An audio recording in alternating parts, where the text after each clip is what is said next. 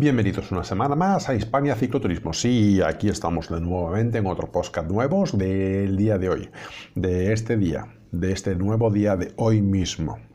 ¿Y de qué voy a hablar? Pues yo voy a hablar de muchas cosas, pero una de las cosas que quiero empezar ahora es con una noticia que ya tiene unos cuantos días, pero tengo que decirlo, que fue el primer ciclista que acabó detenido por hacer, por hacer caso omiso al estado de alerta y saltarse el control policial porque estaba haciendo ejercicio en bicicleta. Salió en bicicleta por motivos de ocio, es un acto que estaba prohibido, pero él decidió con coronavirus y todo, dice, pues a mí me la suda. Yo me monto en mi bicicleta y me voy para la calle. Y el ciclista almeriense estuvo durante la tarde del domingo, del día 15 de marzo, de paseo disfrutando de su bicicleta, hasta que a las 2 de la tarde, de repente, una patrulla de unidad de prevención y reacción se encontró con él y le dijo, a ver, papelitos, chaval. Y le dijo, pues no tengo ahora, pero lo tengo en casa. Y vale, ¿y qué haces aquí en la calle? Aquí dando una vueltita. Pues nada, como te has saltado la obligación de tenerte en tu domicilio, pues, y además de eso, ahora que estoy hablando contigo, estás empezando a correr y tenemos que perseguirte y te vamos a, perseguir durante un ratito. Y así fue, lo persiguieron por un rato, porque hice un intento de huida y tras encontrarse con la patrulla de nuevo nacional, una otra patrulla más adelante que le dio un alto, pues ahí lo interceptaron y evidentemente pues no solamente la multa, sino además al calabozo. la verdad que hay gente que yo no sé de dónde saca las ideas o las reacciones que tiene, la verdad que no lo entiendo. hay gente que es muy tonta, de verdad, sinceramente. Pero bueno, en fin, ya veremos a ver qué pasa con esta gente. Así que bueno, como veis, el audio de hoy tiene otra connotación, algo más positiva, así que bueno, seguiremos informando con otra noticia en un episodio más adelante. Pero seguimos con este podcast. ¿Y de qué vamos a hablar también? Pues vamos a hablar de las vías verdes.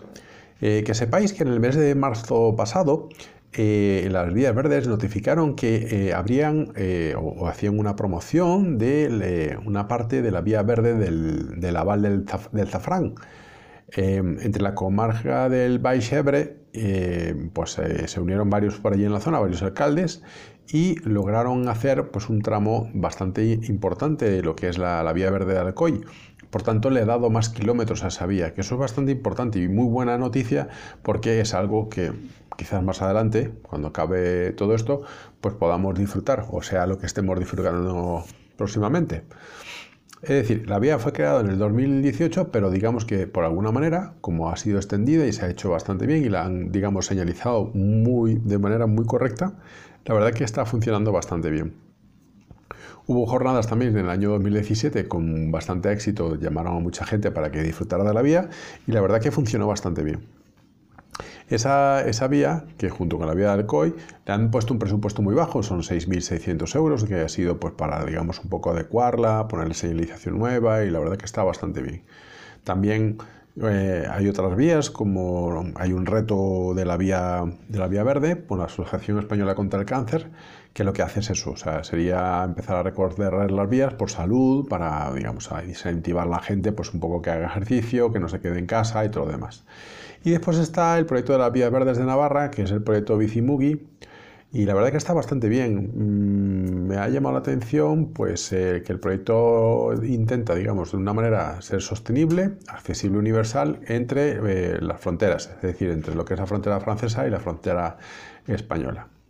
Y por último, mi vía favorita, que es la vía de los ojos negros, que es una vía preciosa en Castellón y la verdad que me ha encantado eh, aparte que porque casi empieza en Teruel y la verdad que bajar todos esos kilómetros por ella es que se disfruta un montón. Y es que hay una maratón que estaba prevista, ya no, me imagino que fue suspendida, pero que es una maratón que está en la zona y la verdad que está bastante bien. Pero eh, la Vía Verde es de verdad eh, para aquellos que no sois de España, eh, las vías verdes son adaptaciones de las vías antiguas de tren que se han de alguna manera asfaltado, o sea, se le han quitado, digamos, los raíles y, todas las traviesas de la vía del tren y se ha hecho una calzada, una calzada asfaltada. En algunos casos es con caravilla o en otros casos es con ripio, en otros casos es con asfalto específico para, para vías ciclistas y que está bien que es para, precisamente para eso, para ciclistas o para, o para trotamundos, a gente que le gusta de caminar. Y la verdad que eh, hay un montón de ellas por España, algunas son tramos pequeños que están disueltos por todo el territorio, pero está, está bastante bien. La verdad que creo que fue una, una visión el que, el que promulgó esto, la verdad que tenía bastante, bastante buenas ideas. Esto empezó en el año 93. En el año 93 habían 7.600 kilómetros de líneas que no estaban utilizadas y decidieron emprender pues, el reto de hacerlas que fueran ciclables y que fueran también para caminar, ¿vale? Tiene atractivos porque pasan por zonas, eh, digamos, de un alto contenido eh, de natural, de zonas de naturaleza y aparte, pues evidentemente hay algunas obras de ingeniería que son eh, espectaculares puentes viejos, eh, zonas, eh, por ejemplo, la, senda del oso en Asturias tiene un tramo que es un tramo de túnel que es precioso, o sea, es como una parte de la montaña que está sesgada y está la mitad de la vía metida dentro de la, de la roca y la otra parte pues está con un, con un volador al lado derecho. Y hay iluminación, hay cruces que pasan por encima de la autovía, donde hay puentes hechos para pasar por encima de autovías o carreteras y evitas pasar pues, lo que sería la vía por abajo y la verdad que está, está bastante bien. Tiene una propia seña de identidad, sus propias señalizaciones donde dicen cuántos kilómetros estás haciendo, en fin, todo eso está bastante bien. Busca un poco desarrollar el, entorno rural de donde está esa vía para que, digamos, se incentive un poco el turismo en esa zona, pues, por ejemplo, la vía verde de la Sierra de la Sierra de Cádiz y Sevilla, la vía verde de Girona, es decir, hay un montón de ellas que voy a ir nombrando según me acuerde, porque son un montón de ellas, la verdad, que son, vamos, hay para aburrir. Y bueno, hay vías verdes en La Mancha, que es donde más hay, e incluso algunos de los tramos que llegan a 150 kilómetros. Hay otras que pues, son espectaculares, como el Santander Mediterráneo o la Sierra de Alcaraz, que también la he hecho, que no la he publicado en el canal, pero la he hecho. La Vía Verde del Segura, es decir, hay, hay un tramo de la Vía Verde de la Plata, hay un tramo del ferrocarril Vasco Navarro que ya acabo de hablar, la vía verde de Pazara, perdón, eh, de Plazala en, en Guipúzcoa, Navarra, la de la Sierra que ya la he hablado también, la de los Ojos Negros que ya he hablado también, y hay muchas otras vías que están en desuso que tienen previstas pasárselas a este sistema, que son otros 2.900 kilómetros más o menos más, por tanto ya sumaríamos pues una, una cifra bastante grande que rondaría los 9.000 kilómetros de vías verdes que están señalizadas también, pero no están interconectadas, que eso es lo que la gente se queja. Y yo creo que eh, uno de los sistemas que había que pensar en España es precisamente eso, es de ver cómo se podía adecuar de alguna forma, hacer eh, que todas esas vías se, de alguna manera se, se juntasen. ¿no? Entonces, por ejemplo, en Álava, en Álava solamente hay 100 kilómetros de vía verde. En Albacete hay 93 kilómetros de vía verde. En Alicante, en Alicante hay un montón de ellas, porque está la de Denia, la del Coy, la del Mayo, la de Torrevieja, la de Xixarra, la de Ibi, que esos van sumando y ahí te va otros 50, 70 kilómetros más o menos. Después tienen la de Almería. En Almería pues puede haber en torno a 55 kilómetros. Eh, después tienes en Asturias. En Asturias tienes el tramo de la, de la Camocha, el del Fuso, de la Senda del Oso, el de Tranquerú, el del Valle del Turón, el del ferrocarril Estateguillo, el del Valle de Loredo, el de Río Turbio y el de Diego. Es decir, que hay un montón de ellas, está bastante bien. En Badajoz, pues la Vega del Guadiana y, eh, que, y la Jayona, que está bastante bien. El de Barcelona, pues el de Llobregat, el de Nicolau y el del Vallés. En Burgos, el de la Sierra de Demanda, el del Santander Mediterráneo, el del Santander Mediterráneo que va a la Engaña el de Santander Mediterráneo que va a Soria Unteguera y el de Santander Mediterráneo que va de Alfoz, Burgos y la Bueva. Y Bureba, perdón, y está bastante bien. O sea, ahí puede haber, no sé, otros ciento y pico kilómetros más. En Cádiz, pues la Sierra, las Entre Ríos, el Puerto Real de San Fernando, el Matagorda, pues ahí pues puede haber unos 30, 40 kilómetros más. Y pues está en Cantabria, el de Castro Travielas, que son 5 kilómetros, el de Paz son 34, el de Piquillo son 2 o así, y después, bueno, hay dos, un par más, por tanto tampoco son muchos más. En Ciudad en Castellón, pues la, la, que he hablado, la del mar y la de los ojos negros, que son 67 un tramo de Castellón, pero en el tramo de Teruel son otro tramo más. De Ciudad Real también hay bastantes, eh, pues son dos nada más. son muy pocos kilómetros. Y ese es el inconveniente, es decir, hay tramos, pero son tramos sueltos en cada uno. En Córdoba, por ejemplo, hay una de 91. En Córdoba decía que es la de, la de que hay de 91 kilómetros, que es la de la Campiña, y después está la vía del aceite, que tiene 128 kilómetros. Está la de la maquinilla, que son de 8 kilómetros. La de Peñarroya de Peño Nuevo, que son 3 kilómetros y pico. La de la minería, que son 15 kilómetros. La de Fuente Ubejuna, que son 4 kilómetros y medio. La del Cerco, que son 2 kilómetros.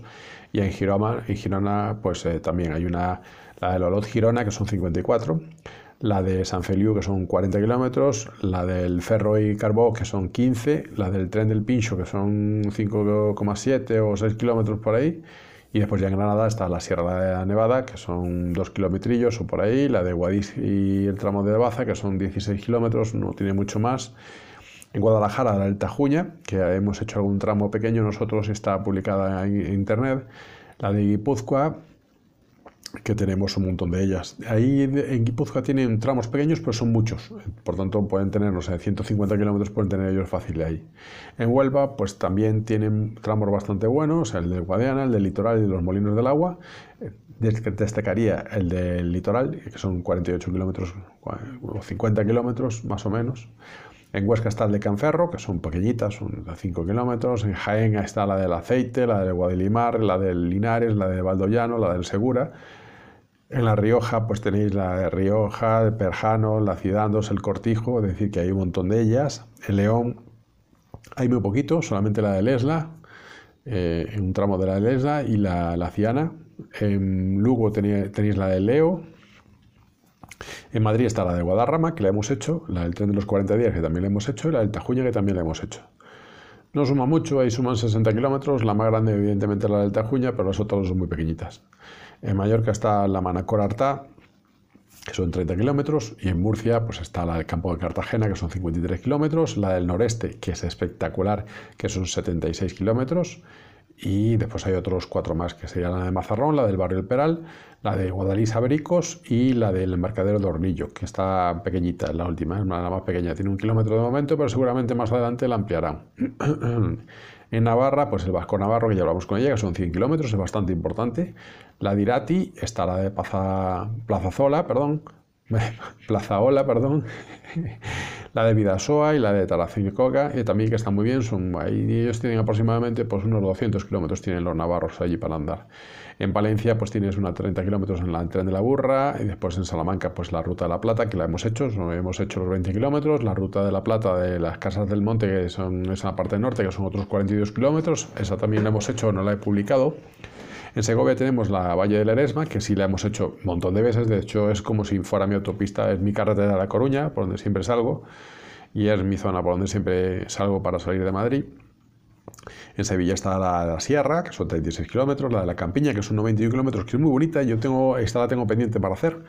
La Itálica, por la ruta itálica, evidentemente, la Sierra Norte de Sevilla, el Ronquillo y la de las Lagunas, ellos tienen aproximadamente 150 kilómetros. En Soria tiene la de Moncayo y la del Santander Mediterráneo, que eh, enzarza con las que hablamos de Burgos, que son otros 66 kilómetros más de las que también habíamos antes. Después está la de Tarragona, de Valle, Val de Zafrán, está la de, hay dos, la de Terra Alta y la del Valle Ebre, una son 23 kilómetros y otra son 26 kilómetros. En Teruel está Los Ojos Negros 2, que se conecta con la que ahí hablamos de, de Castellón. En Teruel hay 92 kilómetros y más los otros 80 que tiene Castellón, pues es la vía verde más larga que hay en este momento en uso y en condiciones también. Aunque tiene tramos que están un poco fastidiados, pues está bastante bien. Después está el Val del Zafrán, que se une con las anteriores, que hay el tramo de Teruel, que tiene otros 53 kilómetros, que se une con Cataluña también. En Toledo está la de la Jara, que también la hemos hecho, y la del Trenillo, que también la hemos hecho. Las dos están hechas enteras. En Valencia la de los Ojos Negros, la del Safor, la del Churri y la de Liria, que estamos hablando que son unos 80 kilómetros que pueden tener los valencianos en vías verdes, aunque ellos tienen otras vías también, entonces tampoco tienen una importancia mayor, porque también tienen, compensan con otro tipo de vías que tienen. En Valladolid está la Tierra de Campos, que he hecho algún un tramo de ella cuando hice el Camino de Santiago. El del Valle de Eresma también hay un tramo que se hace cuando haces el Camino de Santiago. Y el Tren de la Burra, que también en Valladolid lo haces, pero es un tramo pequeño, son 3 kilómetros, es prácticamente como si no existiera. Después está en Vizcaya la de Arrazazola, que son 5 kilómetros, la del Tuchi, que son 3, 4 kilómetros, la de los Montes del Hierro, el paseo de Isaturi, la de Orconera, la de Cadagua, en fin, la... después está la Tarazónica, que está en Zaragoza, el corredor de Oliver de Ferro, el Santander Mediterráneo en la parte de Zaragoza, que tiene 9 kilómetros, que es la que, digamos, interconecta pues, entre la de Burgos y la de Teruel, que están ahí interconectadas entre ellas.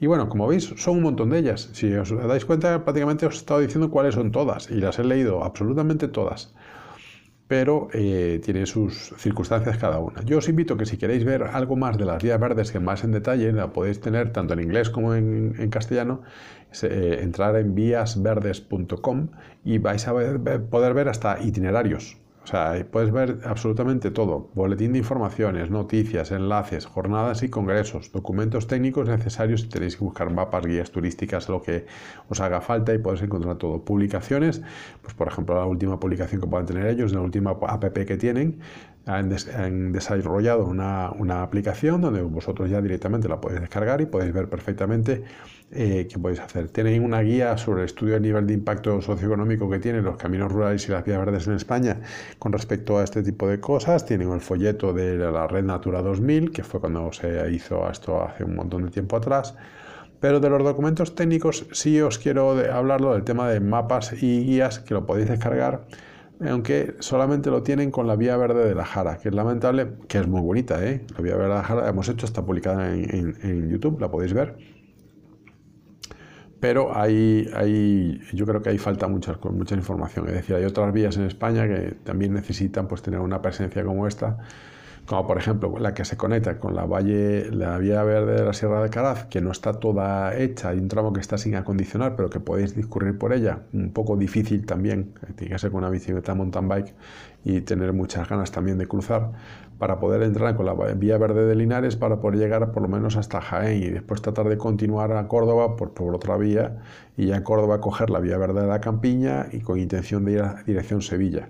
Es decir, esto también tenéis que ver, o si os interesa ir a Jaén y estar en Jaén, pues coger la vía verde subbética y ya por ahí, por la vía del, aceite 2, intentar llegar hasta Sevilla.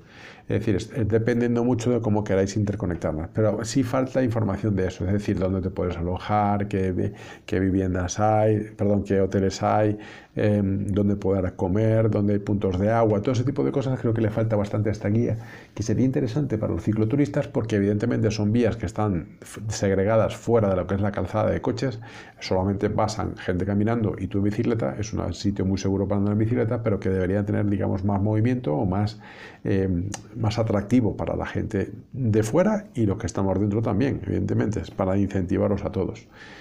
Así que bueno, bueno, como veis eh, el, audio de hoy es eso. Hemos hablado de las vías verdes bastante extenso y bastante largamente, quizás demasiado detalle, pero espero que os haya gustado. La semana que viene hablaremos seguramente de algún otro tema más. No sé si se me ocurrirá, pues no sé, viajar, eh, eh, viajar sin improvisar o qué hacer cuando tienes un accidente o yo que sé, alguna cosa que se me ocurra será lo que estaremos hablando la semana que viene, ¿vale? Os deseo que tengáis una buena semana y ya sabéis, pedales y rueda para que te quiero, para andar por el mundo entero. Un abrazo a todos, hasta luego.